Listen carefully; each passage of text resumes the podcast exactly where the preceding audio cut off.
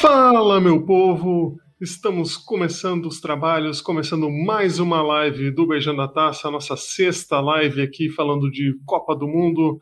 E a gente hoje vai falar né, das, das partidas finais, das oito partidas finais da nossa fase de grupos e vamos dar uma brevíssima especulada aí sobre o que podemos esperar do mata-mata da nossa seleção brasileira e das outras seleções também classificadas. As 16 é, seleções que tiveram a felicidade de se classificar.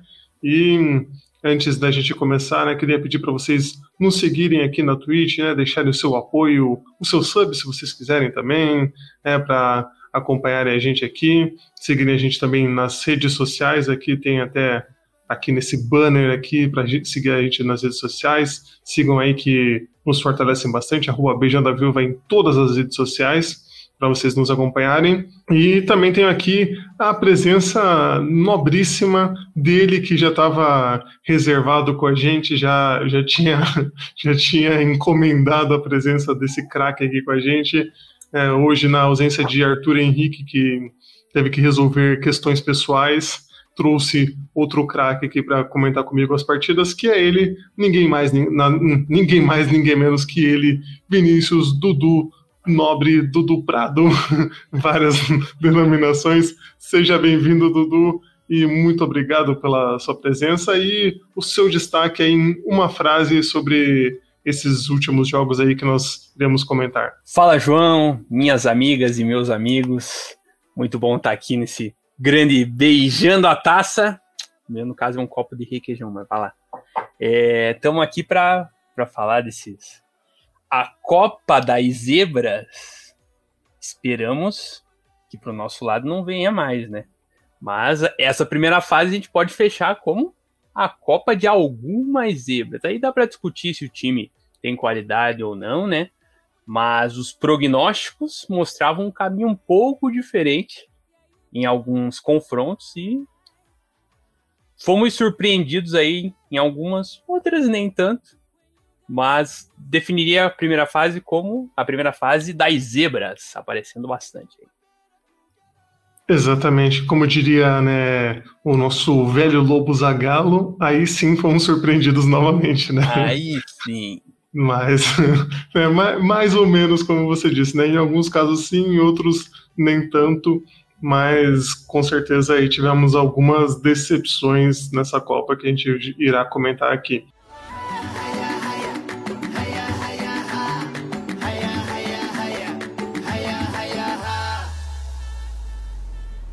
E para a gente já iniciar os trabalhos, já queria começar com Marrocos e Canadá, uma partida que o Marrocos conseguiu fazer 2 a 0 aí sem muitos problemas, né? Depois acabou se acomodando ali no segundo tempo, de certa forma. O Canadá é aquele time que tem uma, uma valentia, tem uma vontade, mas não tem aquela qualidade, né? Falta, falta alguma coisa a mais ali. É, o time né, frágil, mas corajoso, conseguiu um gol ali no gol contra ainda, né, do, do Marrocos, né, teve sorte aí para fazer o gol.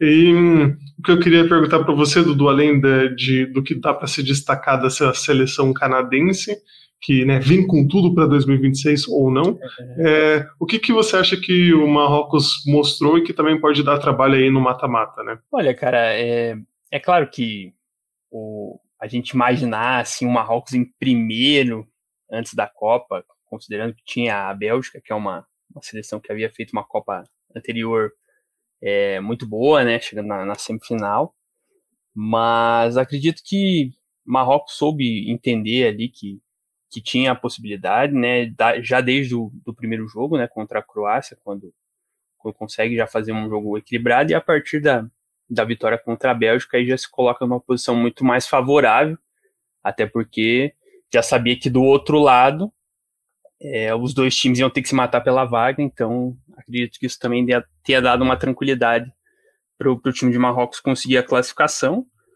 Acredito que por se classificar em primeiro, né, é, chegue aí com, com uma certa moral. É claro que a Espanha é, vinha antes da Copa um pouco mais badalada. Essa derrota contra o Japão acho que dá uma, uma balançada ali neles para pensar que caminho que eles vão seguir para esse jogo que é decisivo. E agora a gente tem que levar isso em conta também, né? Porque os jogos são mata, né? Não tem uma outra possibilidade, você tem que entrar ali 110%. Então, assim, acredito que essa última rodada para algumas equipes vai servir muito para repensar, inclusive, né, claro, estávamos com o time reserva, mas inclusive no caso da seleção brasileira, para a gente botar o, o, foco certo, né, para essa competição e não, não ir de oba-oba, né. Mas acredito que possa fazer um jogo competitivo, sim. Claro que a Espanha né, fez, um, fez uma boa apresentação contra a Costa Rica, mas aí essa derrota contra o Japão acho que nivela um pouco mais, assim, no sentido de que a, não vai chegar com uma super, tipo assim, com um sentimento de superioridade muito grande. Então acredito que Marrocos possa fazer um jogo competitivo aí e considerando que são 90 minutos, né, a gente já viu principalmente nessa última rodada que 90 minutos bem feitos podem podem conduzir aí a, a uma coisa boa. Em relação ao Canadá, é o ciclo, né? Pô, o time não se classificava, acho que desde 86 para a Copa, né? Então, é, foi um, um, bom teste, eu acho. É, e agora vai ter esses quatro anos para tentar se aprimorar aí e, e, chegar com uma condição de tentar passar. Mas ainda tem muito tempo. Aí nem sabe como é que vai ser essa próxima Copa aí, com tanto de time que querem botar aí, sabe Deus como é que vai ser. Mas acho que foi um bom teste, assim, é igual é, quando a gente vai, às vezes, fazer o Enem para testar, para ver se tá bom ali, se dá para a gente buscar uma vaga na universidade, acho que foi mais ou menos isso que, a, que serviu essa passagem de, de Copa aí para o Canadá. Pois é, acho que é bem isso, é por experiência para né, não chegar tão fresco assim na, na Copa que vai jogar em, em casa, né? Essa próxima Copa poder fazer talvez um, um melhor trabalho. Enquanto isso, passa aqui o trem perto de casa, é toda, toda a sonoridade do trem aí para nossa audiência. Mas é, o, o, outra coisa que eu ia te perguntar, Dudu, é de, do que a gente vê de destaques do Marrocos, né, que são o Ziyech e o Hakimi, principalmente, né, dois jogadores já de, de renome, e que hum, acho que a, a demissão do treinador do Marrocos e a volta do Ziyech deram uma reviravolta, né? Normalmente confusão em time é, às vésperas da Copa não é muito bom, mas nesse caso parece que Marrocos cresceu, né? É, pô, quando você tem um, jogador dessa qualidade, é claro que às vezes você, às vezes alguém pode perguntar, ah, pô, às vezes pode trazer algum incidente, mas, mas nesse caso aí acabou que realmente a, a confusão acabou azeitando a, a equipe e em, nesses momentos de Copa do Mundo, assim, o time tem que. O time, quando ele se fecha em si, é, acaba conseguindo grandes, grandes resultados, né? Então, eu acredito que é, foi um mérito, às vezes, né? Blindar né, os atletas de alguma, alguma confusão que possa ter acontecido por causa da, da mudança do treinador. E ali eles focados no, no, nos objetivos dele conseguiram fazer uma primeira fase bem sólida. Então, é, a males que vem para mim, e, e, isso é muito dinâmico, né? A, por exemplo, a, a, Polônia lá trocou o técnico lá, até passou de fama, mas jogou muito mal. Então, assim, eu acho que cada caso é um caso, mas, claro, você tem um jogador da, da qualidade do Ziyech e, e a, se apresentando ali, com certeza, em seleções que às vezes você não tem peças de reposição à mesma altura, né, em, em várias seleções, é, você tem às vezes alguns jogadores que não tem uma peça igual a ele, então, você ter ali, com certeza, fez a diferença para que a equipe pudesse chegar. Pois é, eu acho que Marrocos vai dar um, um trabalhinho para essa Espanha que viu. Né, tem horas que você acha, meu Deus, essa Espanha vai dar um trabalho do caramba nessa Copa, vai ser uma das favoritas, e tem horas que você pensa, nossa, que time preguiçoso que não, não quer ganhar, né? É e o, que, que, e o que, que vai ser, né? Agora, geografia é meio for, forte aqui para mim, mas tem um mar ali que separa ali, né? Marrocos da Espanha, bem pertinho, né? Eles podiam chegar várias embarcações de um lado e de outro, botar um telão no meio para acompanhar. Olha, dependendo da distância ali de onde você está, é realmente muito próximo mesmo. É, Marrocos e Espanha tem uma, tem uma relação ali entre os dois.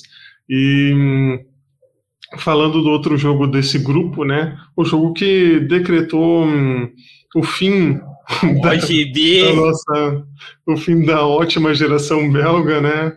Bem lembrada aí a nossa OGB, que encantou alguns, outros né, prometeram, nossa, essa seleção aí tem tudo para ganhar, né? Para conquistar, para né, ser o, né, tudo que que pode ter, né, conquistar Euro, conquistar a Copa do Mundo e o que for possível, mas no final das contas chega aí com zero títulos, né, zero conquistas. Lógico que é, a gente era mais realista, né, de pensar de que ah, poderia chegar longe, mas nem tanto. E que foi o que aconteceu, né? Teve uma semifinal de Copa do Mundo contra o Brasil. Semifinal não. Passou do Brasil nas quartas de final e jogou uma semifinal de Copa do Mundo, né? O que já razoável aí para a Bélgica, que geralmente não consegue nada. Mas nessa partida aí contra a Croácia, é um jogo que teve a Croácia jogando melhor no começo, né, mas não fazendo gol, e aí depois no segundo tempo, uma sucessão, assim, é um negócio absurdo, coisa rara de acontecer com qualquer jogador, que foi o Lukaku perdendo uns cinco ou seis gols, assim, umas chances claríssimas, assim, umas chances absurdas que a gente sabe que o Lukaku geralmente não perde, mas nesse jogo ele perdeu assim de um jeito surreal, assim, de um jeito bizarro que não tem nem muita explicação assim para perder tantos gols, né? E dá para colocar esse empate aí com mais demérito da Bélgica e com o Lukaku é, perdendo esses gols, ou a Croácia que não conseguiu né, martelar mais aí a, a Bélgica, porque eu acho que a Croácia ainda, por mais que tudo que aconteceu, ainda para mim é, foi mais consistente do que a Bélgica na partida, né? É, claro que quando você tem, é, quando você perde gols, né, muitas vezes aquele lance fica marcado, roda pela internet e tal, mas, mas eu acho que a questão é que a Bélgica, embora ela tenha chegou com condições de, de passar de, de fase, ela já teve problemas ao longo dos três jogos, né? Se for lembrar, por exemplo, perdeu para Marrocos, né? Que foi um time que se destacou, como a gente já disse. E contra Canadá, pô, é, logo que eu cheguei lá no, na, na viagem, eu consegui pegar esse jogo, assistir esse jogo do, da Bélgica contra o, o Canadá. E o Canadá teve chance para para abrir o placar ali e, e vencer a, a, equipe da Bélgica. Acabou que é, no final os belgas acabaram vencendo o jogo, mas o, o Canadá criou chance. Então não foi uma, uma primeira fase confortável né, para os belgas. E ali, quando você tem um cara da qualidade do Lukaku, mesmo meia bomba, é, não, não julgo o, o treinador, porque se ele não coloca e o time cai fora, aí o cara vai ouvir a sema, o ano inteiro, né? Ah, não botou o Lukaku. Então, acredito que ali foi mais, né? Algo do lance, não estava ali, no, às vezes, no mesmo ritmo de, de treinamentos que se acostuma a fazer, até por estar tá voltando, né?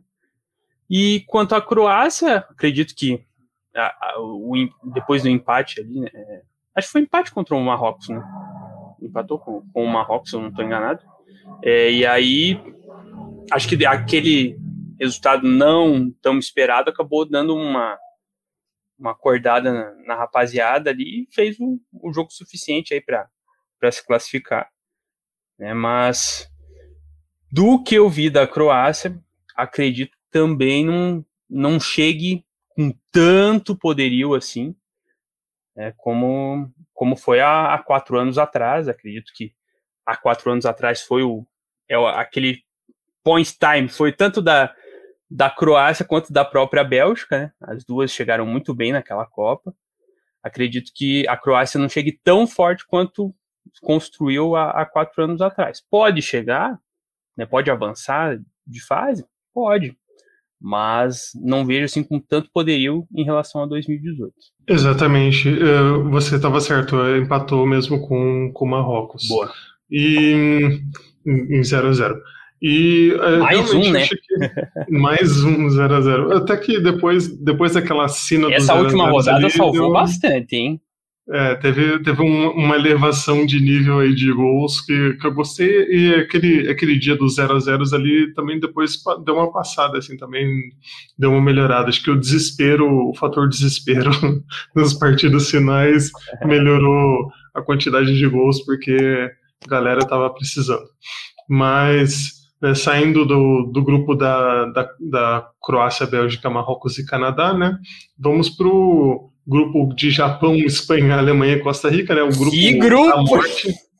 o grupo que a gente pode chamar de grupo da morte depois da, de toda essa confusão que aconteceu. E a gente pode falar já de Japão 2, Espanha 1, que foi um jogo, uma loucura, assim, né? Aquele lance, que até a capa aqui, eu vou até mostrar de volta aqui a capa do, do podcast aqui a foto do, da, no lance polêmico da bola que saiu, que não saiu, qual que é a regra, qual que não é a regra, né? Que eu vi gente discutindo que a regra dizia que a bola tinha que estar com a superfície em cima e não tocando, outros que tinha que estar tocando nas, na linha. Todo, né, até agora eu não entendi o que aconteceu, o que é, o que não é.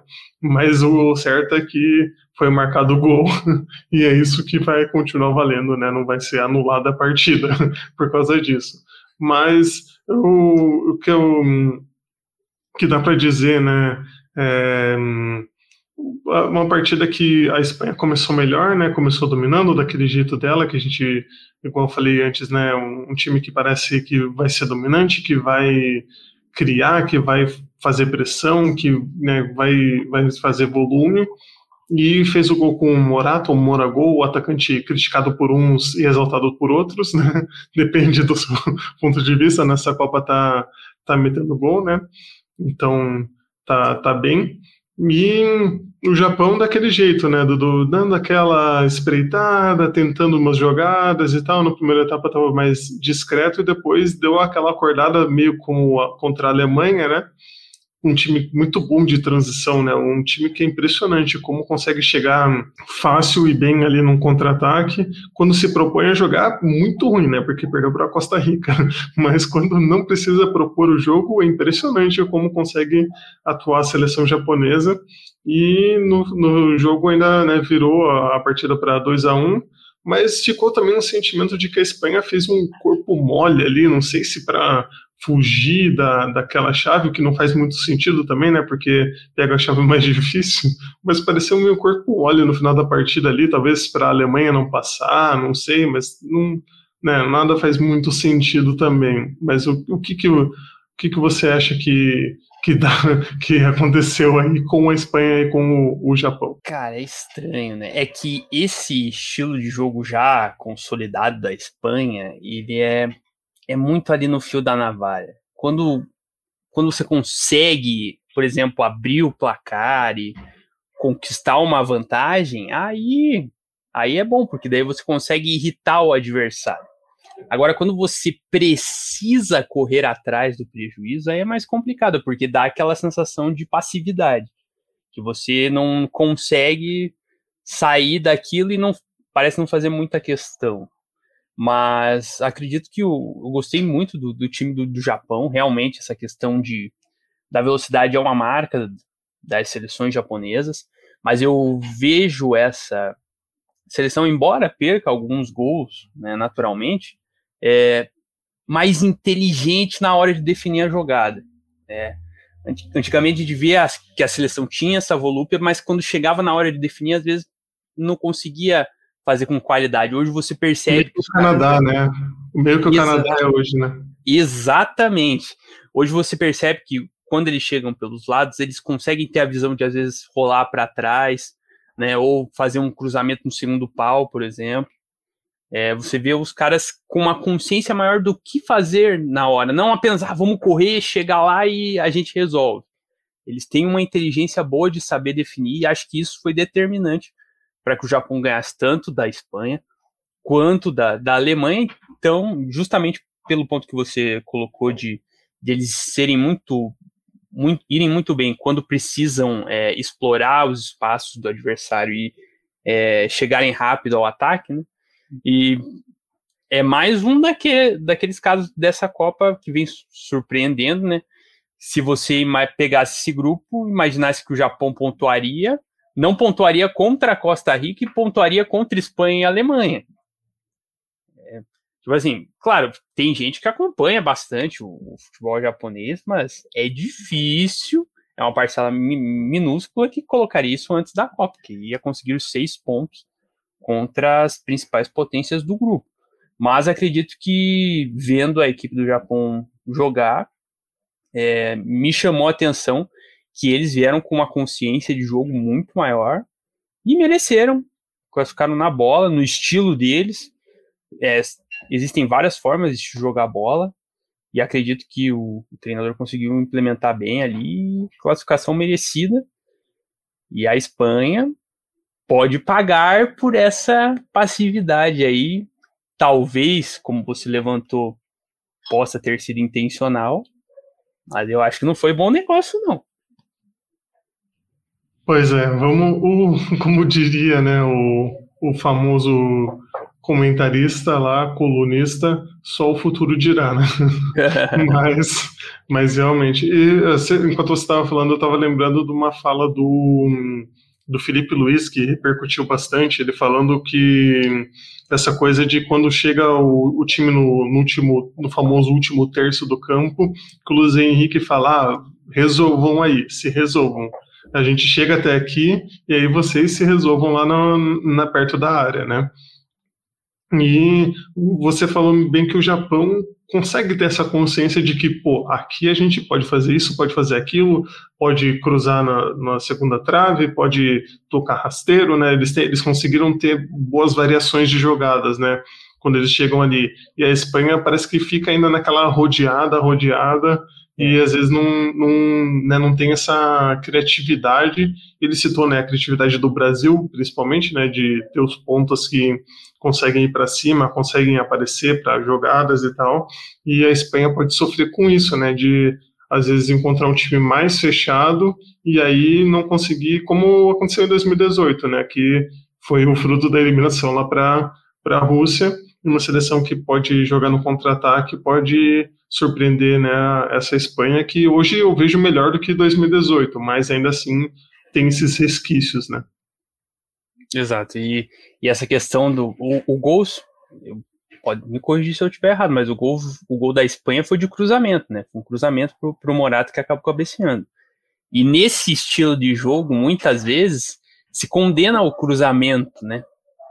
Porque você roda, roda, roda, e quando você não consegue chegar por baixo, né? Volta. E aí é que é o problema. É, eu acredito que não é feio você investir nos cruzamentos como, como acabou saindo o gol. Principalmente se você tem um jogador como o Morato, que já é um, um cara mais de área, né, para fazer esse tipo de, de jogo. Eu acredito que quando você percebe essa possibilidade, você tem que cruzar. Pode bater de fora também, né? é uma outra possibilidade, porque se você não acerta o gol, a bola pode pererecar e alguém com oportunismo fazer. É, e vai totalmente contra essa questão aí também de ah, se resolva quando chegar lá. Não, você tem que treinar, porque é justa para você, é partindo do, do princípio básico.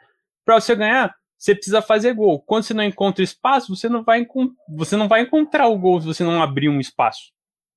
Então, é, declaração totalmente infeliz aí do, do Luiz Henrique. É, é fundamental você trabalhar várias possibilidades para sair de várias situações diferentes. Pois é, eu não sei se, né, se ele falou óbvio, é por conta assim, né, mas obviamente não, é, ao mesmo tempo ele né, não tem que trabalhar melhor, porque é visível que a Espanha sofre com com esse mal, né? Por mais que talvez não tenha sido essa exata intenção dele, na, no campo ficou mais evidente. E por mais que o Morata seja um cara especializado em outra função, que é a função de fazer gols impedido, né, que acho que é a principal especialidade dele, ele, ele já, pelo menos, né, tá fazendo esses gols pela Espanha e tá salvando um pouco a pele aí da, da parte do ataque, porque sem ele ali como essa referência, igual você falou, acho que fica pior ainda. And here they come again, Japan. into the danger area. Oh, it's in! Remarkable!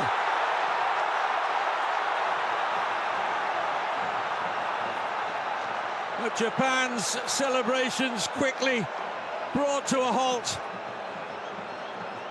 Tanaka was wheeling away, believing he'd put his side 2-1 up. It did look like it was out.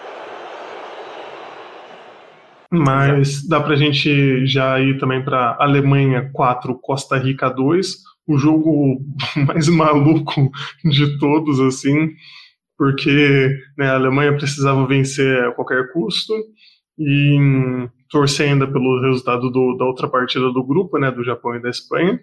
E a Alemanha foi para cima, fez pressão, fez o primeiro gol, né, o, no meio de tudo isso, o Navas realizando verdadeiros milagres, né? Eu acho que foi uma partida assim absurda do Navas, uma das grandes partidas que ele fez, mesmo levando quatro gols, né? Isso que é surreal. O cara fez milagres, fez né, uma partida incrível, mas mesmo assim levou quatro gols porque a defesa da Costa Rica é uma mãe, né? É complicado. Não adianta ter um goleiro bom se o resto do time não colabora. Mas né, a Alemanha fez o gol, parecia que ia se encaminhar, né? Espanha e Alemanha classificadas, né? Nada de diferente.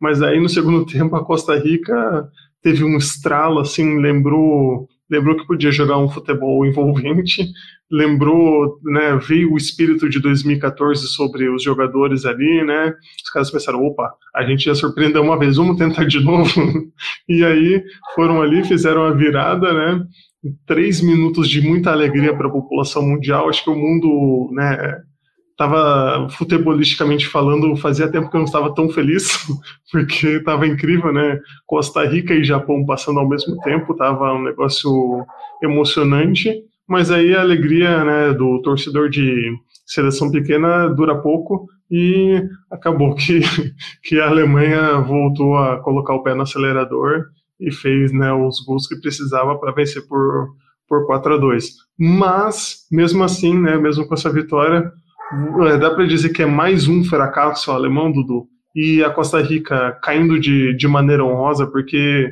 o time só tinha feito um, dois chutes a gol, né? E feito um gol.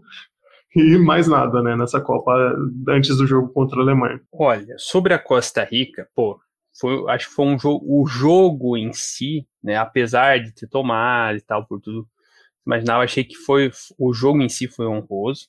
Mas eu acho que você matou a pau na tua introdução, cara. A Costa Rica pagou por não ter esse espírito de tentar, cara. Pô, você tá numa Copa do Mundo. A Costa Rica já tinha esse histórico de, de ter se classificado em um grupo difícil. Então ela sabia, e vários jogadores que estavam naquela época foram para essa Copa. Então, claro, é um time envelhecido, a defesa realmente pecou bastante. Então, se você. Aí a gente já deu a informação. Embora o Navas muito bem, a defesa. A defesa entrega. Então, se a defesa entrega, por que, que você vai fazer um jogo para se defender? Sendo que teu ponto fraco está na defesa. Então, você faz um jogo mais propositivo, tenta criar jogadas para a bola ficar longe da sua defesa e você ter um pouco mais de possibilidade.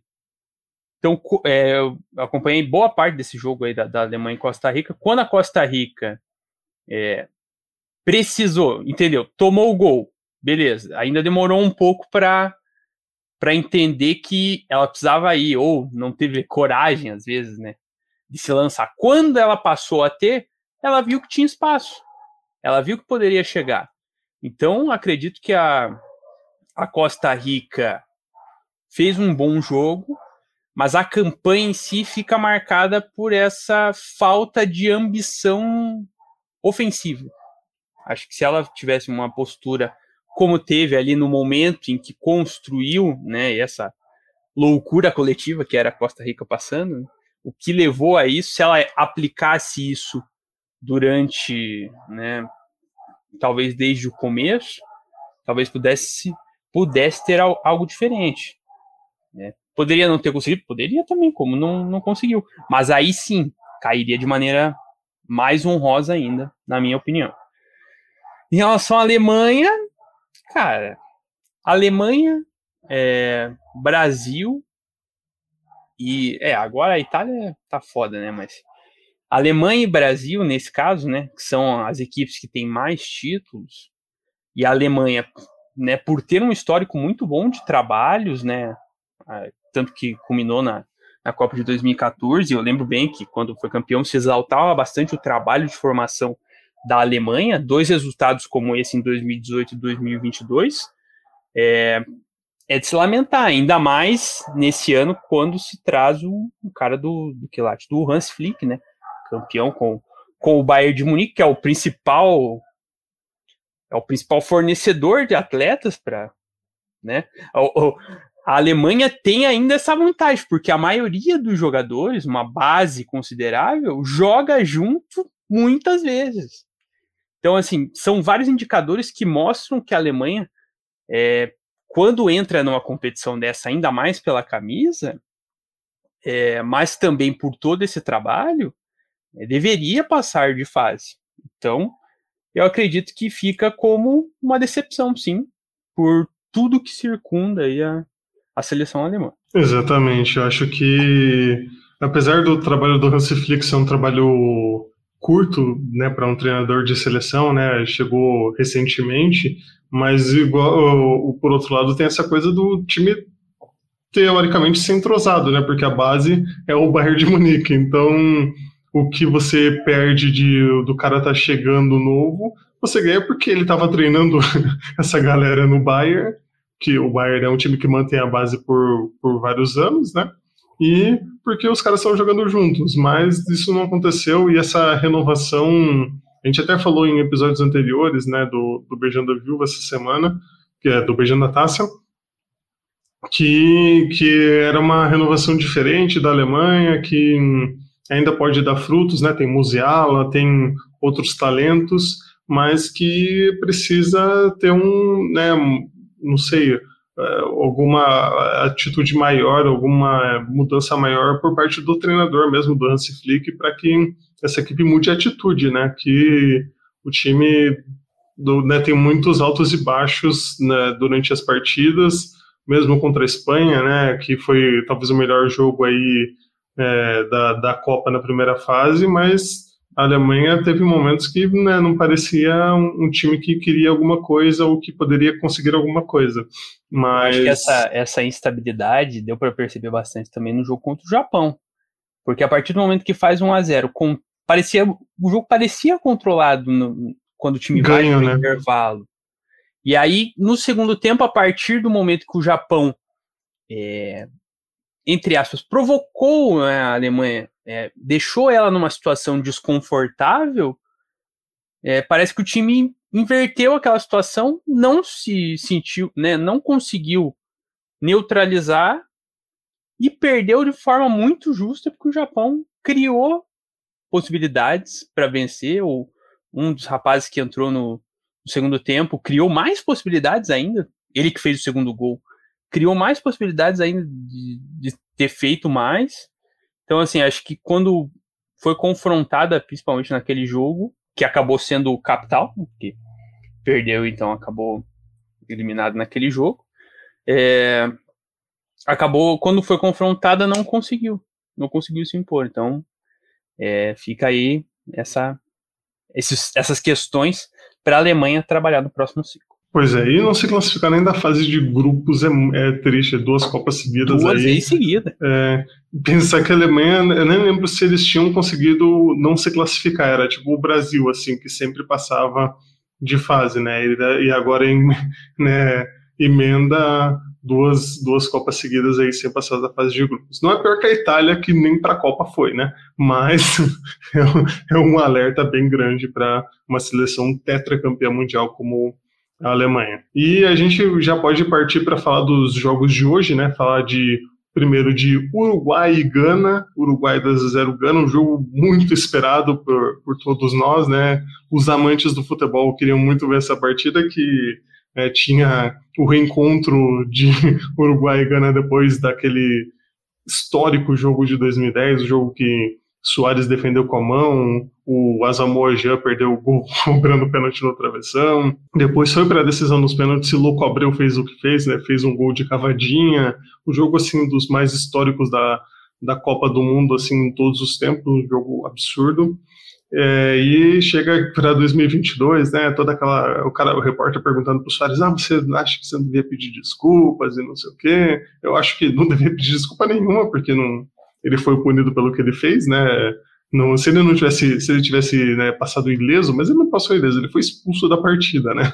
Então o jogador, o Gia que comprou, que infelizmente né, errou ali, e aí Gana depois ainda consegui, teve outra chance de né, nos pênaltis e perdeu nos pênaltis. Então não tem nada de, né, ah, o Soares foi ileso.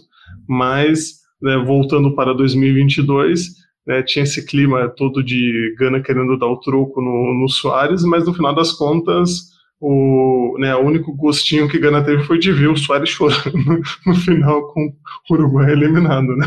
Porque durante a partida, né, teve um pênalti Inacreditável isso, né, cara? Perdeu de novo! E perdeu de novo. Assim, assim, eu não, né, não sou o Galvão Bueno que entra na mente dos jogadores. Mas até depois você comente o que você achou, Dudu, mas eu acho que o cara sentiu muito ali aquele momento. Acho que ele passou na cabeça dele assim, putz, eu não posso errar, porque em 2010 a gente errou. E aí, na hora de cobrar, recaiu tudo e ele acabou errando de volta, né? Gana, primeira seleção que consegue perder dois pênaltis contra uma outra seleção, contra a mesma seleção, né? Que foi, no caso, o Uruguai. Então entra para a história por um feito negativo, infelizmente. Mas 2 a 0 o Uruguai bem mais superior, o Uruguai jogando algum futebol. E aí também tem uma pergunta para você, né, Dudu? Por que raios o Arrascaeta foi reserva nos dois primeiros jogos? Porque o que o cara fez na partida de hoje né, destruiu com a partida, foi o craque do jogo, com aquela cara triste, né? Depois do Uruguai ter sido eliminado, mas acabou com a partida, jogou demais o Arrascaeta, mesmo né, algumas pessoas achando que ele pudesse não estar nas melhores condições físicas, né? Ele que voltava de lesão, mas acabou com o jogo e o Uruguai saiu vencendo por 2 a 0 mesmo eliminado uma, uma partida decente né, da seleção, tentou ali o terceiro gol que poderia classificar e não conseguiu, e não tem até nem muito para destacar de Gana, né, com, com esse domínio que o Uruguai chegou a ter, né, Dudu? Cara, posso até ser bairrista no que eu vou falar, mas vou meter a minha opinião. Por que, que o Arrascaeta foi ban? Porque ele não joga na Europa. Se ele jogasse em qualquer time da Europa, ele seria o titular. Mas como joga na América do Sul, os caras já torcem o nariz. É o que, é o que eu acho.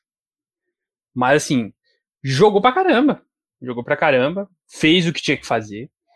É, o Uruguai, né, na campanha, no ciclo como um todo, né, é, principalmente antes da chegada do, do próprio Alonso, foi um time que teve muita dificuldade de, de criação, vários empates, tinha muita dificuldade de criar mesmo. E, e faltava um, um jogador cerebral que pudesse definir num chute, num passe bem colocado. E o Arrascaeta sobra aqui no, no Brasil, no futebol brasileiro, que é um dos mais, que é o mais competitivo da América do Sul e que Cara, não tem outro jogador na seleção uruguaia que faça o que ele faz. Então, assim, foi, foi um começo em que tudo deu certo para ele, ele mostrou a, a, competência dele. O Uruguai abre 2 a 0 né? O pênalti, é, eu concordo com você, acho que todo esse histórico acabou pesando na cobrança, e aí nem Alexandre Pato é, cobraria daquele jeito. É, mas é, acabou pesando e ele acabou perdendo, né? Tem todo um histórico que acho que, que acabou ali interferindo. E aí quando abre 2 a 0 aí complicou para para Gana. É, o, e a, acabou não conseguindo. Em relação ao Uruguai, nessa partida não tem o que falar. Pesa, pesa não ter vencido o jogo contra a Coreia do Sul mesmo tendo perdido para Portugal, né, se ganha o jogo direto contra a Coreia do Sul, que também foi um confronto da Copa de 2010, inclusive, daquela campanha histórica. É, que por sinal esse jogo me traz. Foi só, foi só jogo dos ex, né? Que Portugal tinha jogado grupo com o Uruguai, aí Gana jogou contra o Uruguai nessa quarta de final e a Coreia do Sul também tinha encarado o Uruguai outra, outra vez. É, aí pesou realmente, pesou realmente a, o jogo contra a Coreia do Sul, que acabou definindo. Claro que esse resultado contra Portugal da Coreia do Sul foi algo que foi ali foi uma grande conquista, mas também não estava nos prognósticos. Eu imaginava um empate nesse jogo. Mas pesou para o Uruguai ter, não ter vencido o confronto chave contra a Coreia do Sul. E aí pagou o preço. E aí e aí se pesa também essa, essa decisão de você não ter colocado um cara como o Arrascaeta que pode decidir um, jogos como esse, em um lance, em um chute, em uma assistência. E ainda mais quando a gente fala, de novo, né? Seleções assim que, embora o Uruguai tenha jogadores muito competitivos, é, às vezes as peças de reposição não são aquelas que é, não são tão parelhas quanto as titulares. E então eu acho que é, o Arrascaeta teria que ser titular mesmo e paga aí a, a seleção por, por esse equívoco na, na escalação. É, exatamente. Acho que o, até quando a outra vez o, o, acho que o segundo jogo foi né que o Arrascaeta entrou tentou fazer aquele gol de cobertura né? Que, que, não, que não conseguiu acertar ali a cavadinha e tal mas ele já entrou que mudou a dinâmica ali da, da partida. E para esse terceiro jogo vindo de titular fez né, uma, uma bela atuação. Vamos ver se para o próximo ciclo ele, ele fique de titular sempre. É, mas essa Gano chegou o treinador vai ficar de é, titular. O treinador eu duvido que, que vai continuar. Eu acho que acho que o Uruguai tem que ir atrás de outro, outro treineiro, como diriam, né? Não sei se tem muitas variações, né? Muitos treinadores disponíveis ali, porque provavelmente eles vão querer um treinador uruguaio, né? Mas, mas eu acho que dá para dar uma boa pensada em, em um outro nome. Né? Tá Não sentindo esse cheirinho que eu tô sentindo? tá sentindo o cheirinho que eu tô sentindo? Não estou. Diego Aguirre vem aí. Um, um, nome, nome, sei lá. Mas é, o Uruguai. Uruguaio. Se for para ser um nome do país, né? É, eu acho que acho que eles devem ir por essa linha aí, mas é, melhor que o melhor que o treinador atual, acho que, que é um cara que conhece o futebol brasileiro, pelo menos. É, sabe como a Rascaeta joga. Só que só que só João, pra gente fechar essa questão do Uruguai, é, próximo ciclo vai ser bem mais desafiador que esse. Porque Soares não vai estar, tá, Cavani não vai estar, tá, é, o próprio Godinho agora, é, esse, jogo, esse jogo foi para reserva, né? Mas também não vai estar. Tá. Então o time vai precisar criar novas lideranças dentro da seleção. Não de lideranças técnicas, porque você tem alguns jogadores como o próprio Arrascaeta, o Valverde, né? Caras que, que têm qualidade.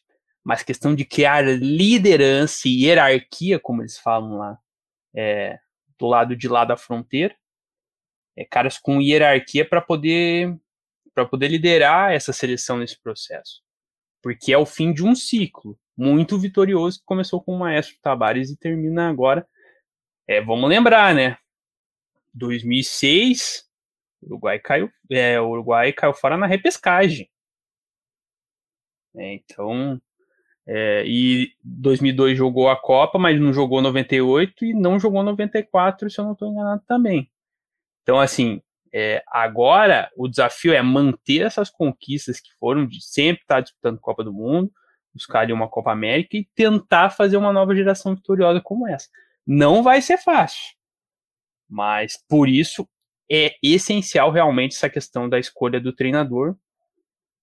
Acredito que, embora né, o futebol uruguai tenha alguns treinadores, talvez não, não se pudesse ter uma cabeça tão fechada assim, porque é, é um desafio que exige alguém com capacidade de gestão e de fazer essa transição bem feita. É talvez um trabalho mais longo prazo, porque o, um dos problemas do Uruguai é que ele é um país pequeno, né? Tem 3 milhões de habitantes, e até hum, eu estava vendo um, um, mini documentário do Peleja, o grande canal Peleja, que tem um material maravilhoso, assim, com, com muitas coisas legais, assim, para vocês conferirem, que, se você não conhece. Que eles fizeram um mini documentário, eles mandaram lá um, um, um dos um dos. Não, né, não é repórter, né? não sei que eu, que eu posso. Um dos apresentadores. é, um apresentador do canal mandaram para o Uruguai para ele ver de perto. Eles mostraram lá o que eles chamam de baby football, que é. O, eles já pegam assim as crianças, os meninos, né? Categorias bem, bem novas para eles jogarem campeonatos já entre si, para que eles possam tentar já essa revelação de atletas para né, pela quantidade, achar a qualidade ali no meio. Eles já vão com essa mentalidade de que também gera discussão, né? É, o dinheiro também faz, faz falta. É, e eles já vão com essa mentalidade também do, dessa raça uruguaia e tal, que tem que chegar junto, que tem que ser firme nas jogadas e tal, que é uma coisa meio, né, que tem um lado bom, né, de você jogar com raça, determinação, e o lado ruim é que você acaba desestimulando, às vezes, a criatividade e incentivando mais a violência acima do jogo, né? E que eles até levantaram essa questão no, nesse documentário.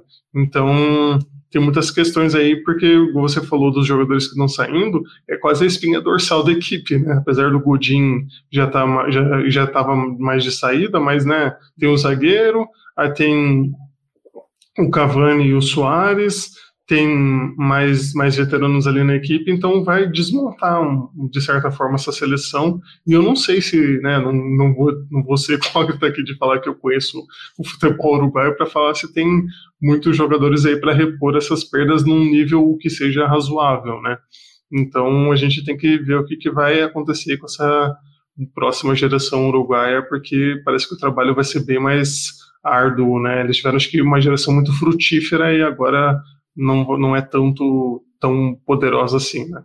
Uhum. Só acho, só para ir para os outros tópicos, só duas coisas. Acho que nessa questão da raça, né, de medir a, a dose certa da raça, acho que o, esse é o principal mérito do Tabares, manter a raça, mas é, trazer os elementos de ter um futebol mais de toque de bola e não deixar de lado é, essa deslealdade. Acho que isso foi algo que o Tabares implementou nesse nessa passagem dele, principalmente naquele time mágico de 10 e 11, que jogava muita bola, embora, né, talvez não, fosse aquele tic-tac, né?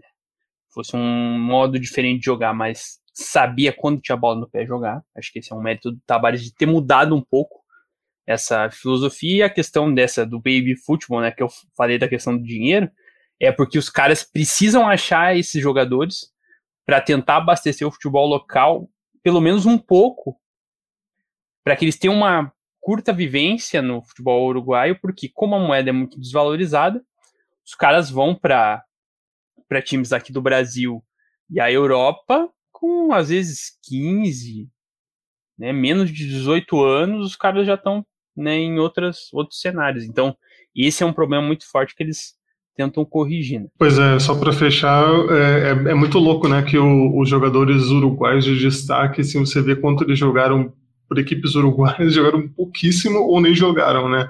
Assim, no Brasil a gente reclama já que os caras saem cedo, lá é, o, o buraco é um pouco mais bem embaixo. Bem pior, ainda, bem pior. Porque é, eles não conseguem realmente segurar nada, porque é, o, a, a a liga em si não tem poder de, né, os clubes não têm esse poder de segurar, como no Brasil, eh, de vez em quando a gente consegue ter, né, a gente consegue valorizar um pouco mais o atleta para daí ele, ele ser vendido. Aí está, Ayew, tiro penal. Quando chama o VAR, todos estos amanuenses tiemblan, tiemblan.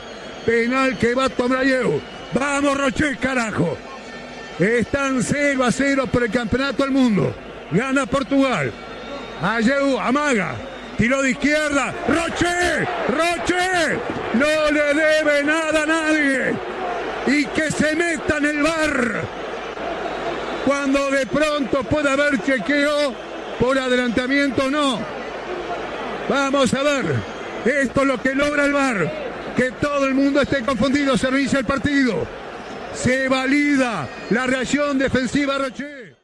Mas saindo né, dessa discussão toda que generaria um podcast inteiro só sobre o futebol uruguaio, é, a gente pode falar do outro jogo do grupo, né, que foi Portugal 1, Coreia do Sul 2. Portugal que já estava, né, como a seleção brasileira que a gente vai falar depois, já garantido, já tinha 12 vitórias ali, deu uma poupada, né, deu uma segurada um pouco, né, não não estava tão assim né, na obrigação de vencer, mas saiu na frente até né, um, um, eu achei um belo lançamento do nosso querido atleta Kepler, popularmente conhecido como Pepe, que achou o acho que o Daló, se eu não estou enganado, e aí o atacante que fez o gol de Portugal, que eu esqueci o nome dele aqui, mas já vou ver aqui, que é o, o Ricardo Horta, para fazer né, esse, esse gol de Portugal, que parecia, pô, agora, né, Portugal vamos, vai conseguir administrar e vencer, mas aí a Coreia do Sul, de novo, em mais uma partida, buscou a, a reação, né, naquele outro jogo do grupo, que acabou não, né, conseguindo, conseguindo resultado, e nesse também. Pro, o, o jogo anterior, agora eu só não lembro se eles empataram ou se eles viraram. Agora eu tô, tô nessa dúvida, Dudu, se você ah, não, perderam, perderam. Perderam, perderam para Gana, isso. Rodada, é. Isso, eles perderam para Gana, eles buscaram a virada com o show e aí levaram a virada de Gana, mas hoje saíram vitoriosos, né? É. Conseguiram esse, esse 2 a 1 e acho que quem apareceu mais, assim, que. eu, não, eu nunca digo que ele não aparece, né? Porque ele ele tem um, né, ele consegue ajudar ali o time, consegue ser colaborativo, mas quem foi mais conseguiu ser mais decisivo foi o Som, né?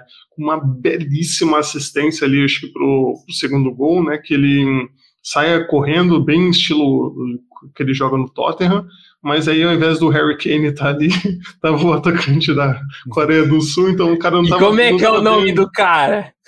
O nome do craque, eu vou até abrir aqui para ver o nome dele. Porque... Aí, aí quebra, né? Aí oh, quebra, eu, né? Eu Mas é o famoso bem...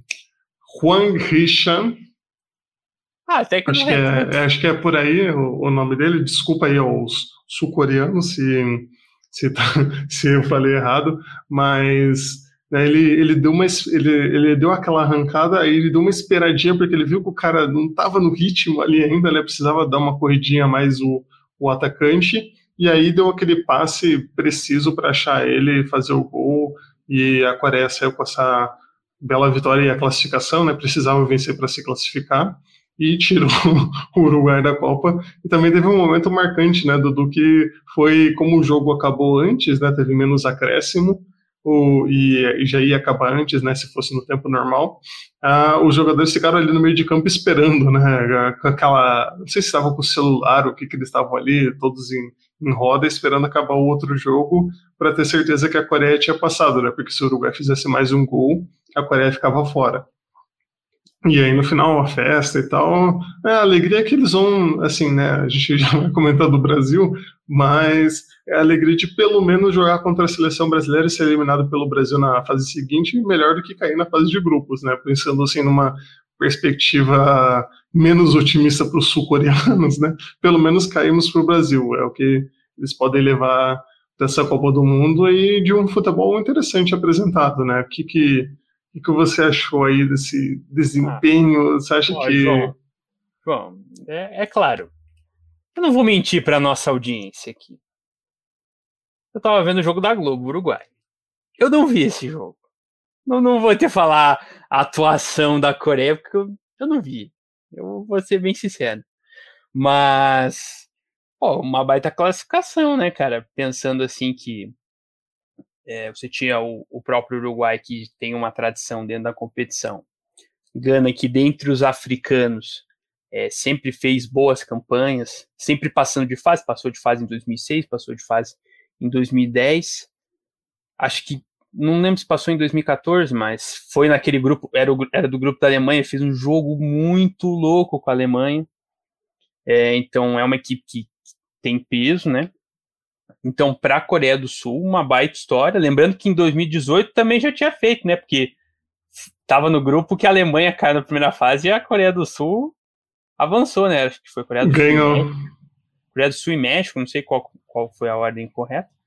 Mas, mas mais um, um baita resultado aí para a Coreia do Sul, que foi um, um caso interessante que né, se desenvolveu já, né, já vinha jogando Copas nos anos 90, mas soube aproveitar muito bem, muito bem a Copa que teve em 2002, sediando.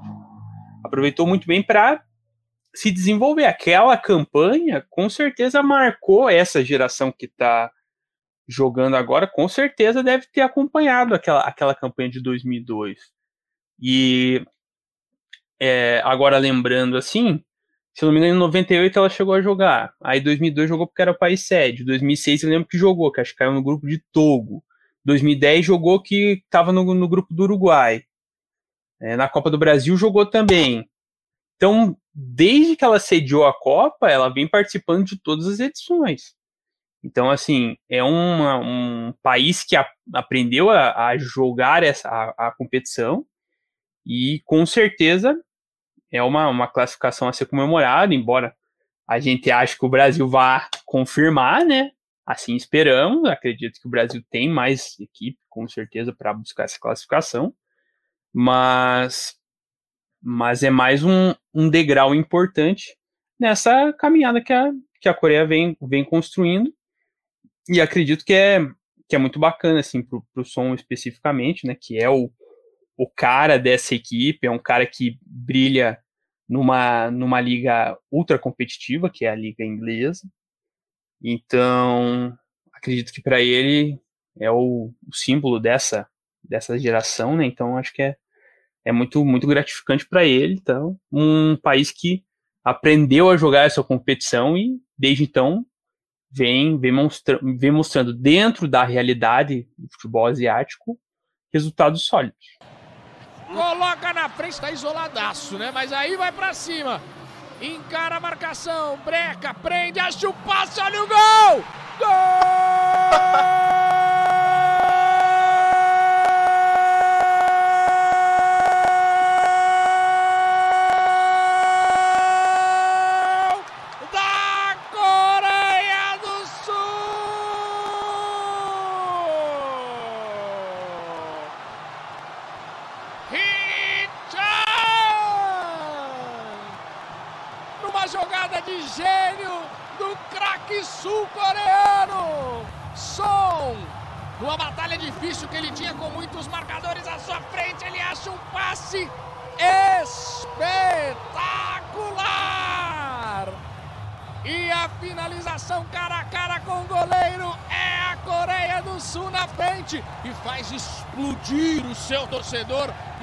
Estádio Cidade da Educação.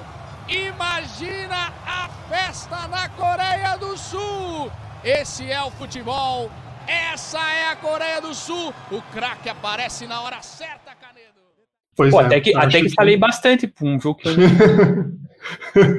é, esses jogos de hoje foi mais complicado de acompanhar assim duplamente e inclusive o jogo que eu vou falar agora, Sérvia 2, Suíça 3, Bom, pela camisa assistiu, né? óbvio, né?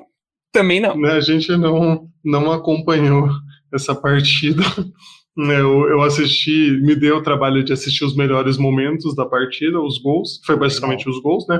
Que teve cinco gols, mas né, a Sérvia fez com o Mitrovic e com o Vlahovic, que estavam virando a partida para para a Sérvia, que a Suíça começou ganhando com o gol do Shaqiri, se eu não estou enganado, o Shaqiri que gosta, eu falei até para o nosso amigo Plínio Lopes, falei, pô, Plínio, acho que a, a, a, a, Suíça vai fazer um gol com o Shaqiri, ele falou, ah, mas o Shaqiri nem jogou os outros jogos e não sei o quê, ah, eu falei, ah, porque ele tem, ele tem alguma, ele mas tem um negócio segue o Copa né? além da Copa, já tá é, ligado já que esse que... jogo ele entra pilhado. É o jogo da vida. E a Sérvia não é brincadeira, diriam os torcedores. Uhum. É, mas, mas aí fez o gol e tal, mas né, levaram a virada e aí né, a Suíça surpreendeu e foi buscar a virada pro, pro 3 a 2 né? O, a Sérvia não conseguiu se sustentar aí com, com essa virada.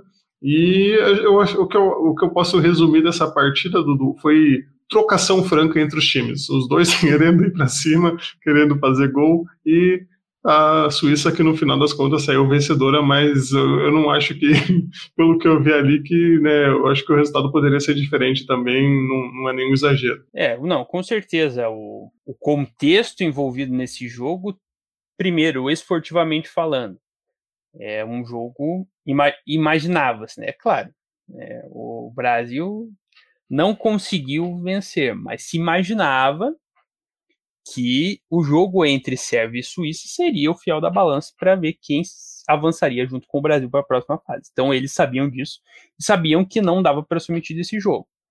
O contexto histórico que já vem lá dos jogadores da Suíça que tem, né, tem descendência, acredito que seja ascendência albanesa. Isso, perfeito. E já fizeram a comemoração provocando o, o, os sérvios e os sérvios já colocaram na já na Copa já o pré-jogo ali estava bem quente. Então é, era uma partida que se esperava uma trocação franca, né? E para a Sérvia fica o lamento que ela tanto nesse jogo contra o jogo contra Camarões teve a possibilidade, esteve na dianteira do placar em algum momento da partida e não conseguiu segurar. Então, poderia ter sido uma história diferente para a equipe da Sérvia, mas não conseguiu manter os, os placares necessários para conseguir a classificação. E a, e a Suíça acabou, acabou conseguindo aí, né? No jogo contra o Brasil foi uma situação um pouco diferente, né? Porque a Suíça se fechou demais, né, fez um jogo mais é, esperando o Brasil, né? E é, fazendo o famoso ferrolho, né? Imagino eu, embora não tenha visto o jogo, que deve ter adotado uma postura diferente, até porque precisava também do resultado, né? Pelo menos, né? Acho que empatar, não, mas acho que empatar não, não sei se seria o suficiente, né? Por, por conta justamente da vitória do Camarões, né? É, mas acredito que tenha adotado uma postura diferente, então curioso aí fica expectativa para ver como que, que vai ser contra Portugal, qual qual das Suíças aí que vai, vai se apresentar para as oitavas. Pois é, um, um jogo muito, de muitas perspectivas. Eu até fiquei pensando se a Sérvia pega Portugal, Portugal vai ficar, meu Deus, de novo, de novo eles no nosso caminho, né?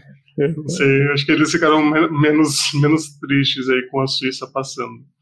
Mas vamos falar agora jogo, do jogo né, que a gente viu, ah, o jogo ah, mais importante da rodada. Agora sim para a gente fechar esses oito jogos que a gente tinha para falar, que foi né, Brasil 0, Camarões 1, uma atuação que hum, acho que os reservas mostraram um, um, grande desentrosamento, porque tinha várias jogadas ali que a seleção, né, nos dois primeiros jogos, conseguia fazer com mais facilidade ali com os reservas não acontecia, o jogo, o jogo pelas pontas não era tão eficiente, né? e as infiltrações do meio também não acontecia, não, não é tanto que o Tite coloca o Everton Ribeiro e também não, né, deu uma, uma melhorada para o momento, mas também não foi aquelas coisas, né, se não teria saído gol. E mesmo com tudo isso, né, todas essas loucuras, aí Camarões jogou, não, não digo jogou por uma bola, né, mas por poucas bolas, e o Abobacar, que prometeu que ia né, dar trabalho para o Brasil, cumpriu e fez o gol lá, saiu felizão, foi expulso. Foi expulso. Já foi, já foi de propósito também, né? Falou: ah, eu não quero nem saber, já fiz o gol aqui, não vai mudar nada, vou tirar a camisa do mesmo jeito e vou ser expulso, e é isso aí. E saiu lá felizão, né? Um, acho que uma grande vitória para Camarões, lógico, né? Como simbol, simbolicamente falando, né? Porque o vencedor do Brasil a gente, a gente não, não consegue entrar nessa perspectiva, né, por sermos brasileiros, mas de o quão importante é para as seleções ganhar do Brasil. Então, com certeza, uma, né, fica esse alento muito grande para. Nossa, estou até ficando rouco aqui. Fica esse alento grande aí para a seleção camaronesa de ter vencido o Brasil. Mas eu queria saber de você, Dudu, se, o que, que você acha dessa atuação dos reservas do Brasil, que a gente né, viu a galera pedindo Everton Ribeiro, pedindo o atacante Pedro, é, não pedindo Daniel Alves, mas o que, que, você achou aí dessas atuações e que, o que, que a gente pode levar de lição aí para o mata-mata agora? Eu acho que se eu fosse resumir em uma palavra a atuação do Brasil no jogo contra Camarões, seria desequilíbrio. Porque assim, o que seria uma atuação equilibrada? Um time que tenha a volúpia de atacar, mas que tenha a clareza, a calma necessária para saber fazer, é, concluir as jogadas, fazer os passos certos, finalizar e definir a partida. Eu acho que houve um desequilíbrio. Teve alguns atletas que não aproveitaram essa chance, dado que é uma chance dada para mostrar o trabalho, e vieram numa voltagem um pouco abaixo do que se esperava, e outros muito pilhados para querer conseguir essa vaga, mas não tendo a consciência necessária para fazer as melhores escolhas e as melhores jogadas. Então acredito que poucos atletas foram equilibrados nesse sentido. Para mim, os destaques positivos do time, Martinelli, foi o cara que mais criou chances é, dentro da equipe, e o Ederson, goleiro. Só que o problema é que para o Alisson sair é complicado, né? Então, foi mais ali para ele ter atuação. Inclusive, achei que o Ederson foi mais exigido que o Alisson nos dois jogos. Acredito que o que Camarões, até pela, por essa questão do desentrosamento que você falou, é, criou mais é, oportunidade de gol e fez o goleiro trabalhar um pouco. Mas também destaca o goleiro de Camarões, né, nas chances principalmente do Martinelli que eu citei. Ele foi peça fundamental para que o, o jogo não é, não tivesse saído com o Brasil em vantagem. Então, ah, e Dudu, desculpa te cortar. Ah, claro. É, esse goleiro de Camarões que é o goleiro reserva. Porque Porra! o goleiro titular. Imagina o titular, titular, hein? Você lembra que o goleiro titular foi convidado a se retirar da seleção por mau comportamento. Não sabemos o que aconteceu lá. E, então esse é o goleiro reserva. Teve um momento, né, que o goleiro se estourou lá na trave, coitado, né, quase quase foi substituído, então quem entrasse ia ser o terceiro goleiro de Camarões. Cara, Você é, vê nossa, como, como que tá essa loucura. cara. Pô, mas se esse é o reserva, imagina o titular, hein? Não, foi muito bem o goleiro hoje. É, então, acredito que uh, o ponto-chave dessa derrota tenha sido mesmo esse desequilíbrio entre atletas que não entraram tão. que não entraram com a com aquilo que se esperava, com a, o gás e a, a movimentação necessária para conseguir né, chamar a atenção do Tite. É, não é pegação de pé, mas se fosse para simbolizar em uma figura, claro, teve outros jogadores que puderam. Mas para mim, o cara que foi abaixo hoje foi o Gabriel Jesus, cara. Infelizmente, não, não tem condições, cara. É, ele teve várias oportunidades de mostrar a que veio na seleção. Acredito que no clube ele possa fazer um bom trabalho mesmo, mas na seleção não deu liga, cara. Acho que né, foi ofertado a ele várias possibilidades, infelizmente não deu certo. E na outra questão, a gente tem a questão né, do cara querer é, chegar com. Né, querer se provar titular e acabar tomando decisões erradas que acabaram não fazendo ele ter uma boa atuação. E acho que hoje pesou um pouco para o Bruno Guimarães, que entrou durante o segundo tempo. É, eu acho que a questão dos volantes ela é um pouco complexa. Eu acho que assim o Bruno Guimarães ele ele se apresenta mais, ele é um cara que tem uma boa movimentação, ele tem uma visão de jogo, ele tem um passe diferenciado, ele tem, é, ele arremata gol, então eu acho ele mais completo nesse sentido, mas pecou bastante nos fundamentos hoje, né? Questão de passe, ele poderia ter feito corta-luz pro gol do Pedro, na hora do chute ali no, no minuto final ele poderia ter, claro, a bola pingou meio perto dele, mas poderia ter tido um pouco mais de calma nas decisões, que acho que ele poderia definir mais. Por outro lado, o Fred, ele foi melhor nos fundamentos, ele faz um lançamento belíssimo para o Martinelli chegar. Ele se apresentou um, até um pouco mais hoje, mas eu acho que ele não tem toda.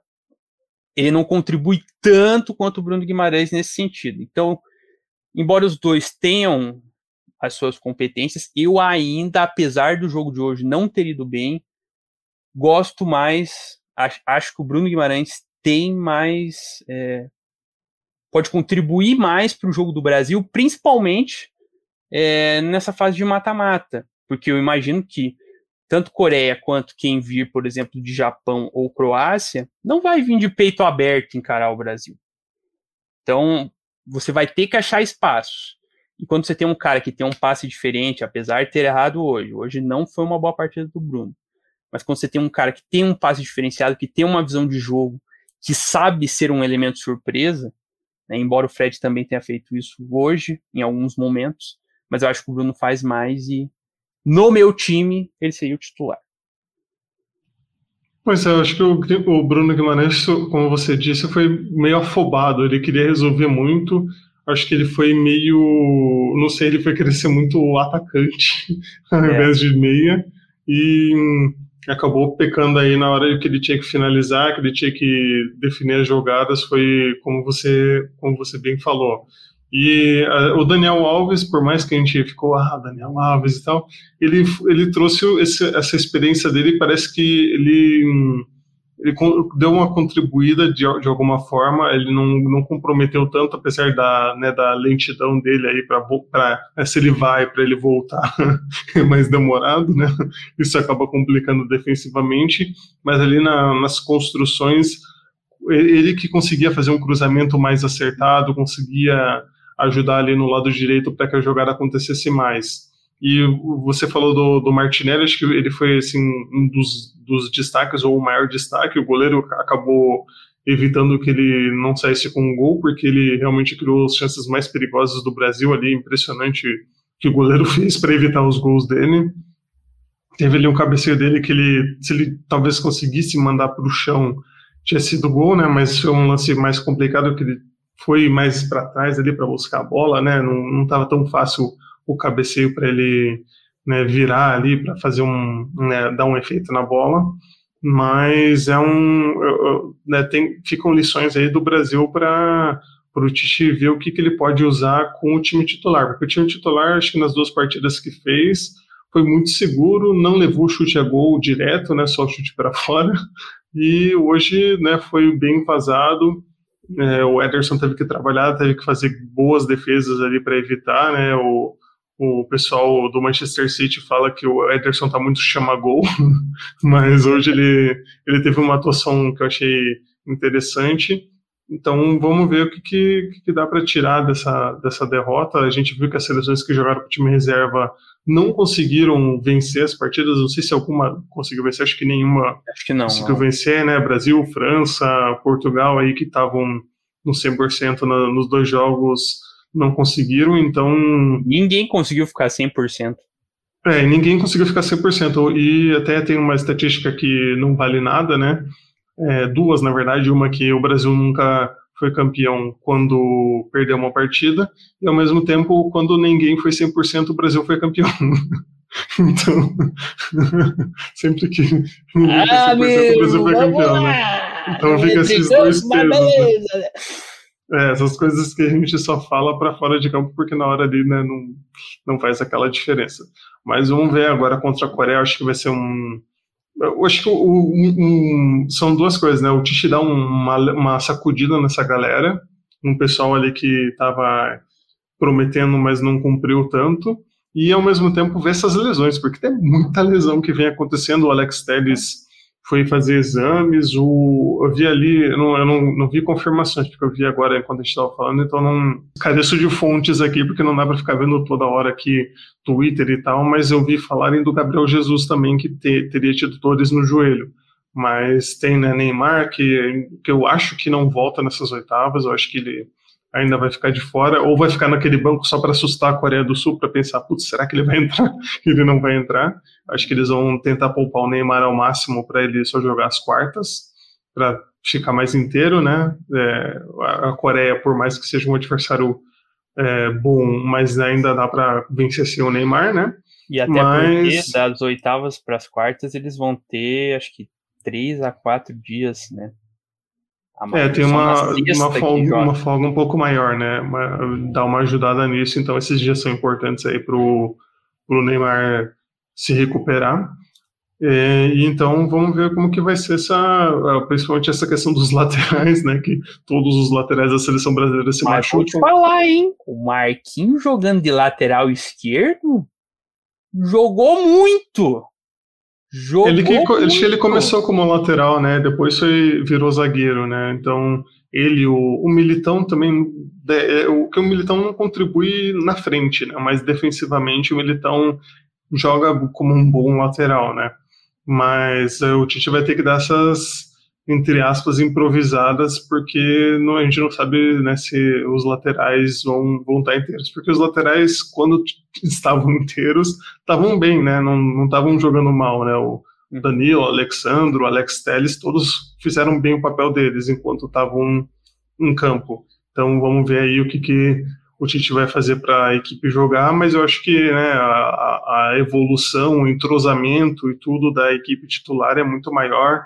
E o pessoal vai falar, ah, mas jogou com o time reserva, mas eu acho que precisava dessa poupada também na equipe, eu acho Sim. que era, era importante. Curto. É, um intervalo curto, se você pode dar essa folga para a equipe titular, acho que tem que dar, acho que não é um, um problema que, que você tem que ficar, ah, meu Deus, a seleção brasileira e tal, mas ao mesmo tempo acho que os, os reservas deveriam ter vencido Camarões, né?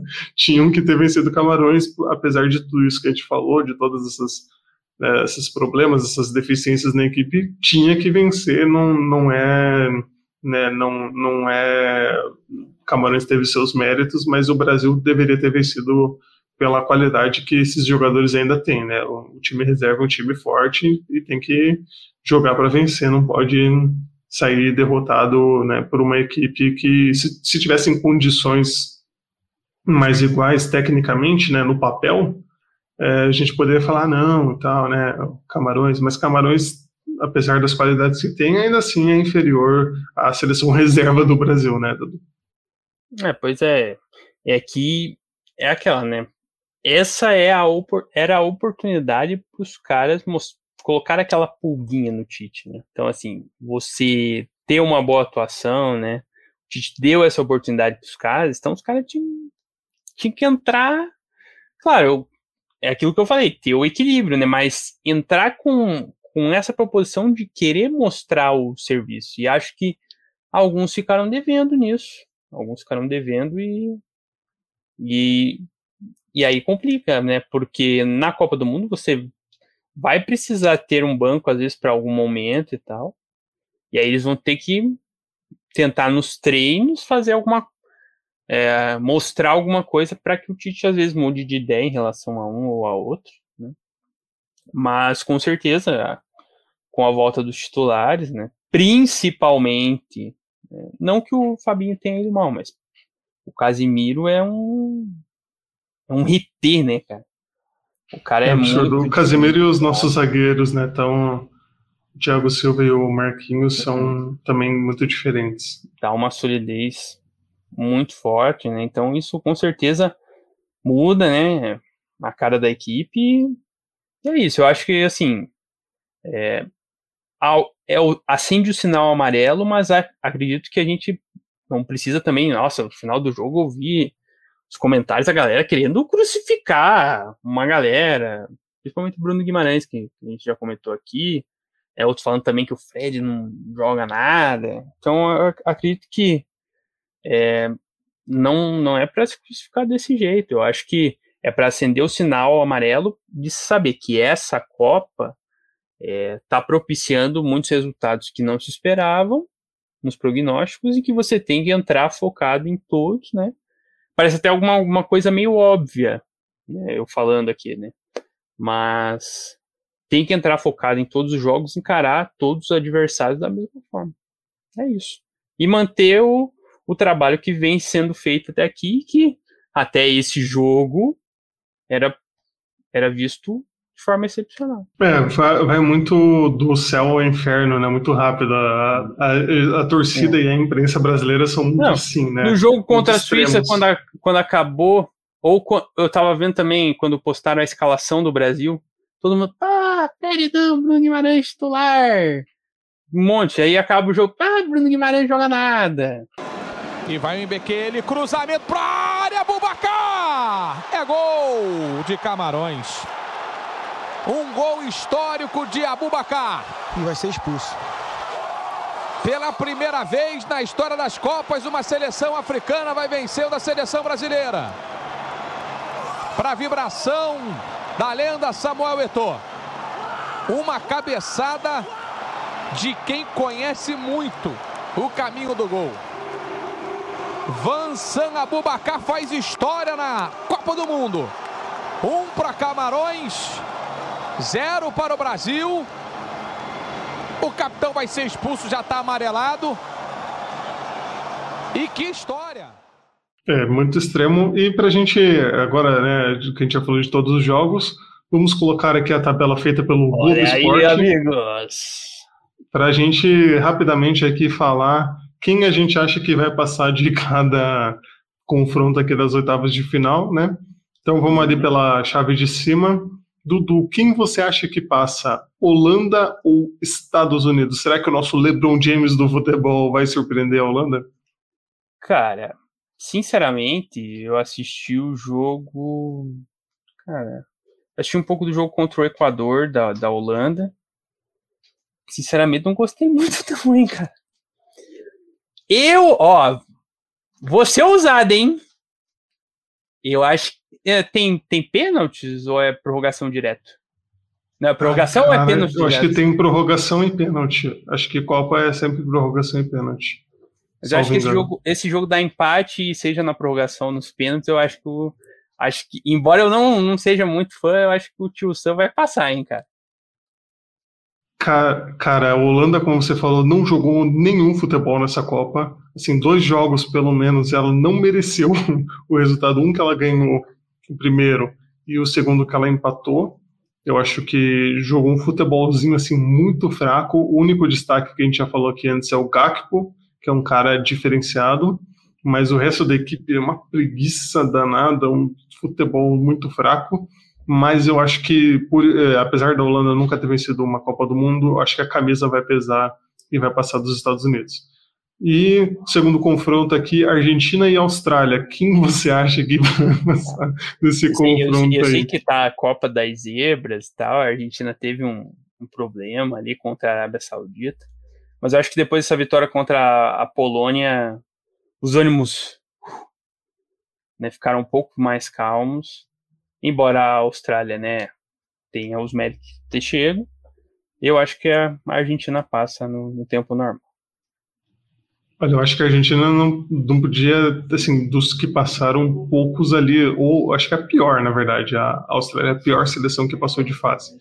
Então, por causa disso, eu acho que a Argentina passa, é, por mais que eu possa ter problemas, às vezes, aí, né, de não conseguir render, mas eu acho que não tem como. A Austrália é o pior time que passou, a Argentina não pode cair para a Austrália. É inadmissível para a Argentina cair. Na próxima fase pode cair para a Holanda e Estados Unidos? Pode. Mas para a Austrália, Austrália eu acho que fora, não. Fica feio, fica feio. Mas vamos para o próximo aqui rapidinho para a gente não enrolar mais. É, Japão e Croácia, quem você acha que, que vai? Eu acho que passa a nossa querida Croácia. Olha, cara, eu, eu vi o primeiro jogo da, da Croácia ali, vi um pouco contra a Bélgica também. Mas eu tô achando que vai dar Japão, cara. Os caras estão num bom, num bom pensamento, estão conseguindo executar bem as ideias. Né? Acredito que não vão vir de salto alto. Eu boto minhas fichas no Japão, cara. Acho que passa. É um jogo que encaixa mais para o Japão, por, por não precisar propor o jogo, né? Mas vamos ver o que, que vai dar desse, desse jogo aí. Eu acho que vai ser um jogo equilibrado mesmo. Eu também acho. E Brasil, Brasil e Coreia do Sul. Brasil, lembrando que o Brasil fez acho que 5x1 né, na Coreia do Sul um, um tempinho Um atrás aí, né? No amistoso, é, foi dos últimos amistosos aí que a seleção fez, né, para para a Copa. Meteu caixa na Coreia do Sul. Lógico que Copa do Mundo é diferente, mas eu acho que passa, né, Dudu? É. Com todo respeito a. Sim, é vergonha se não passar, né, inclusive. Não, com todo respeito à história que a Coreia do Sul fez, classificou, legal, bacana. Mas o Brasil é pentacampeão do mundo, cara. E vem jogando um futebol legal. Um futebol sólido. Um futebol que toma poucos gols e que tem caras lá na frente que são diferenciados. Então, Brasil favorito para passar. Aí do outro lado da chave, do lado do lado da morte. O lado chave, da morte, amigo. É o céu e o inferno. É, assim, lógico que tem Argentina e Brasil ali que vão, que podem se pegar na semifinal, mas do outro lado tem, né, começando aqui com Inglaterra e Senegal, outro jogo que eu, eu fico assim, eu pensando em apostar em Senegal para passar, apesar da Inglaterra ter jogadores de muita qualidade, mas Senegal é o time que eu acho que pode surpreender a Inglaterra, que a Inglaterra não foi tão testada assim na fase de grupos, né, eu acho que fal, faltou ali um pouco mais, da Inglaterra de apresentar e de desafio ao mesmo tempo. Então, mas ainda eu, eu colocaria um pouquinho a mais para a Inglaterra vencer, então por isso eu coloco Inglaterra, mas eu acho que tá. Não, não, não duvidaria de Senegal. Cara, eu tô com você. Eu acho que vai ser um jogo equilibrado, mas acho que a Inglaterra passa. Mas acredito que não vai ser campeã. Eu acho que cai já nas quartas, já para uma eventual França. É, vai ser uma vida curta porque estamos falando aqui de, do próximo confronto França e Polônia. Que ah, cara, não, não você, falou, você falou, da, passar, você falou né? da Austrália, né? Que também foi mal e tal. Mas, cara, eu vi a Polônia no jogo contra o México e a Arábia. A Arábia até, né? É, ganhou, ganhou da Arábia e tal, mas o jogo contra o México, cara. Horrível, cara. Horrível. Desculpa. Só o goleiro, o Chesney, que se fecha o gol, cara. Agora, com o poderio que a França, mesmo baleada, tem, se não passar é vergonha. Concordo, acho que é, assim, chances muito altas da França. A França que é o time que às vezes joga, às vezes não quer jogar mas nesse caso, até jogando o que não, né, não precisa nem jogar o que precisa para passar da, da Polônia, eu acho. Só Mbappé acertar um lance ali que classifica a França.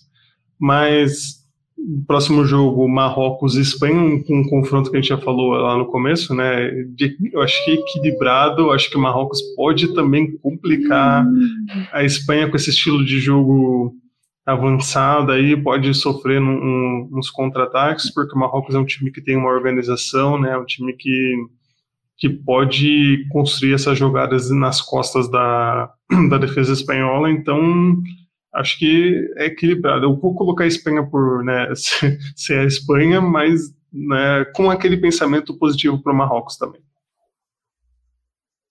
E eu seria ousado. Se o Japão conseguiu, Marrocos também tem o potencial. É um jogo quebrado, como você falou, né? A Espanha, né? Vai ter que apresentar mais depois da derrota, né? Então, assim, né? Se, se for naquele pensamento que você tinha falado, né? Ah, quis ir pro outro lado. Então agora vai ter que provar que que valeu a pena essa, entre aspas, escolha, se foi isso mesmo, né? Se não, vai ter que provar que aquele 7 a, a 7 a 7 a 0, né?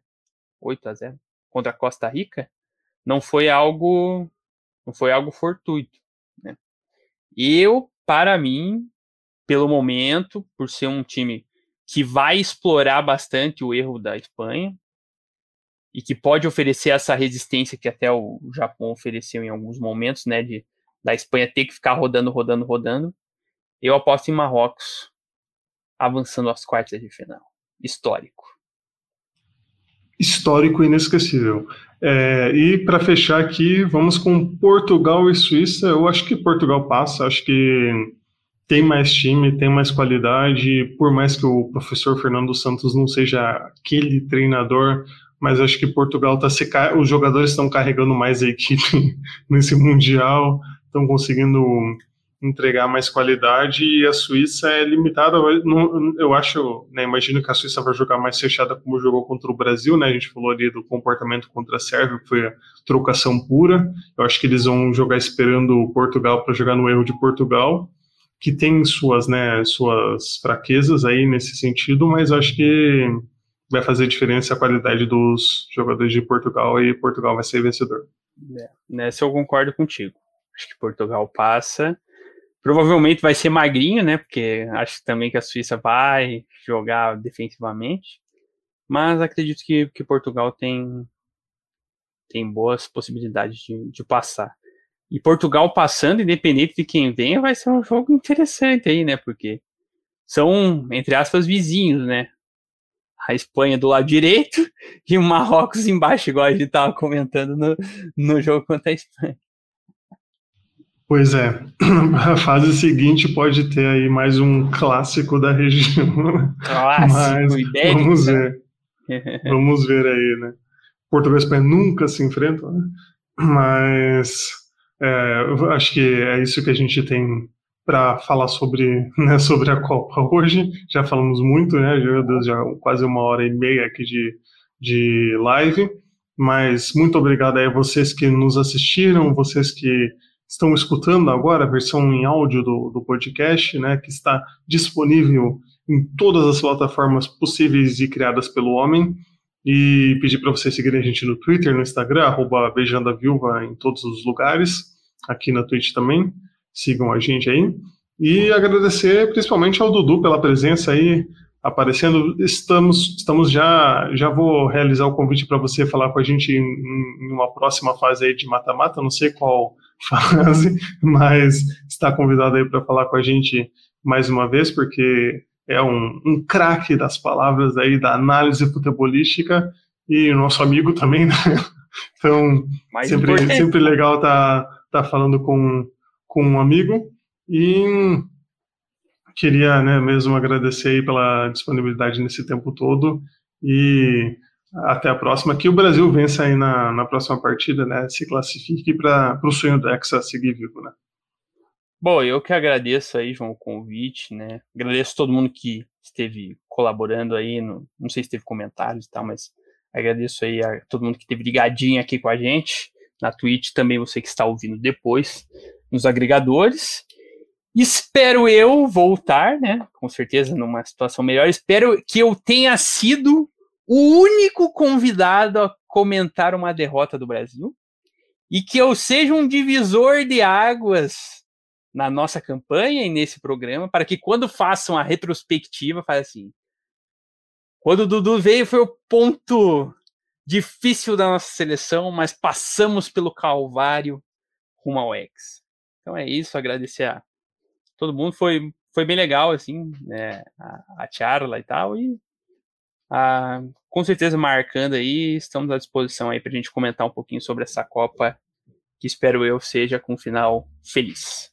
Abraço a todos. Valeu, Dudu. E nós voltamos. Eu não, eu não vou garantir que é na segunda-feira, eu espero que seja na, na segunda-feira, mas tem jogo do Brasil e temos que ver aí a, os jogos do mata-mata, que a gente quer fazer sempre é, pegando mais ou menos depois. Agora, essa fase ainda, oitavas, tem mais jogos, né?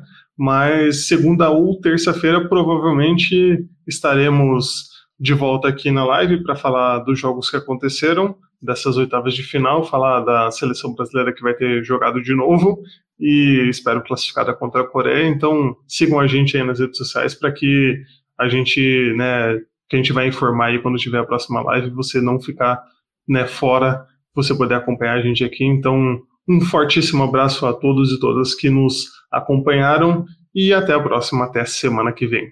Falou! Este podcast foi editado por Icarus Produtora, soluções em audiovisual.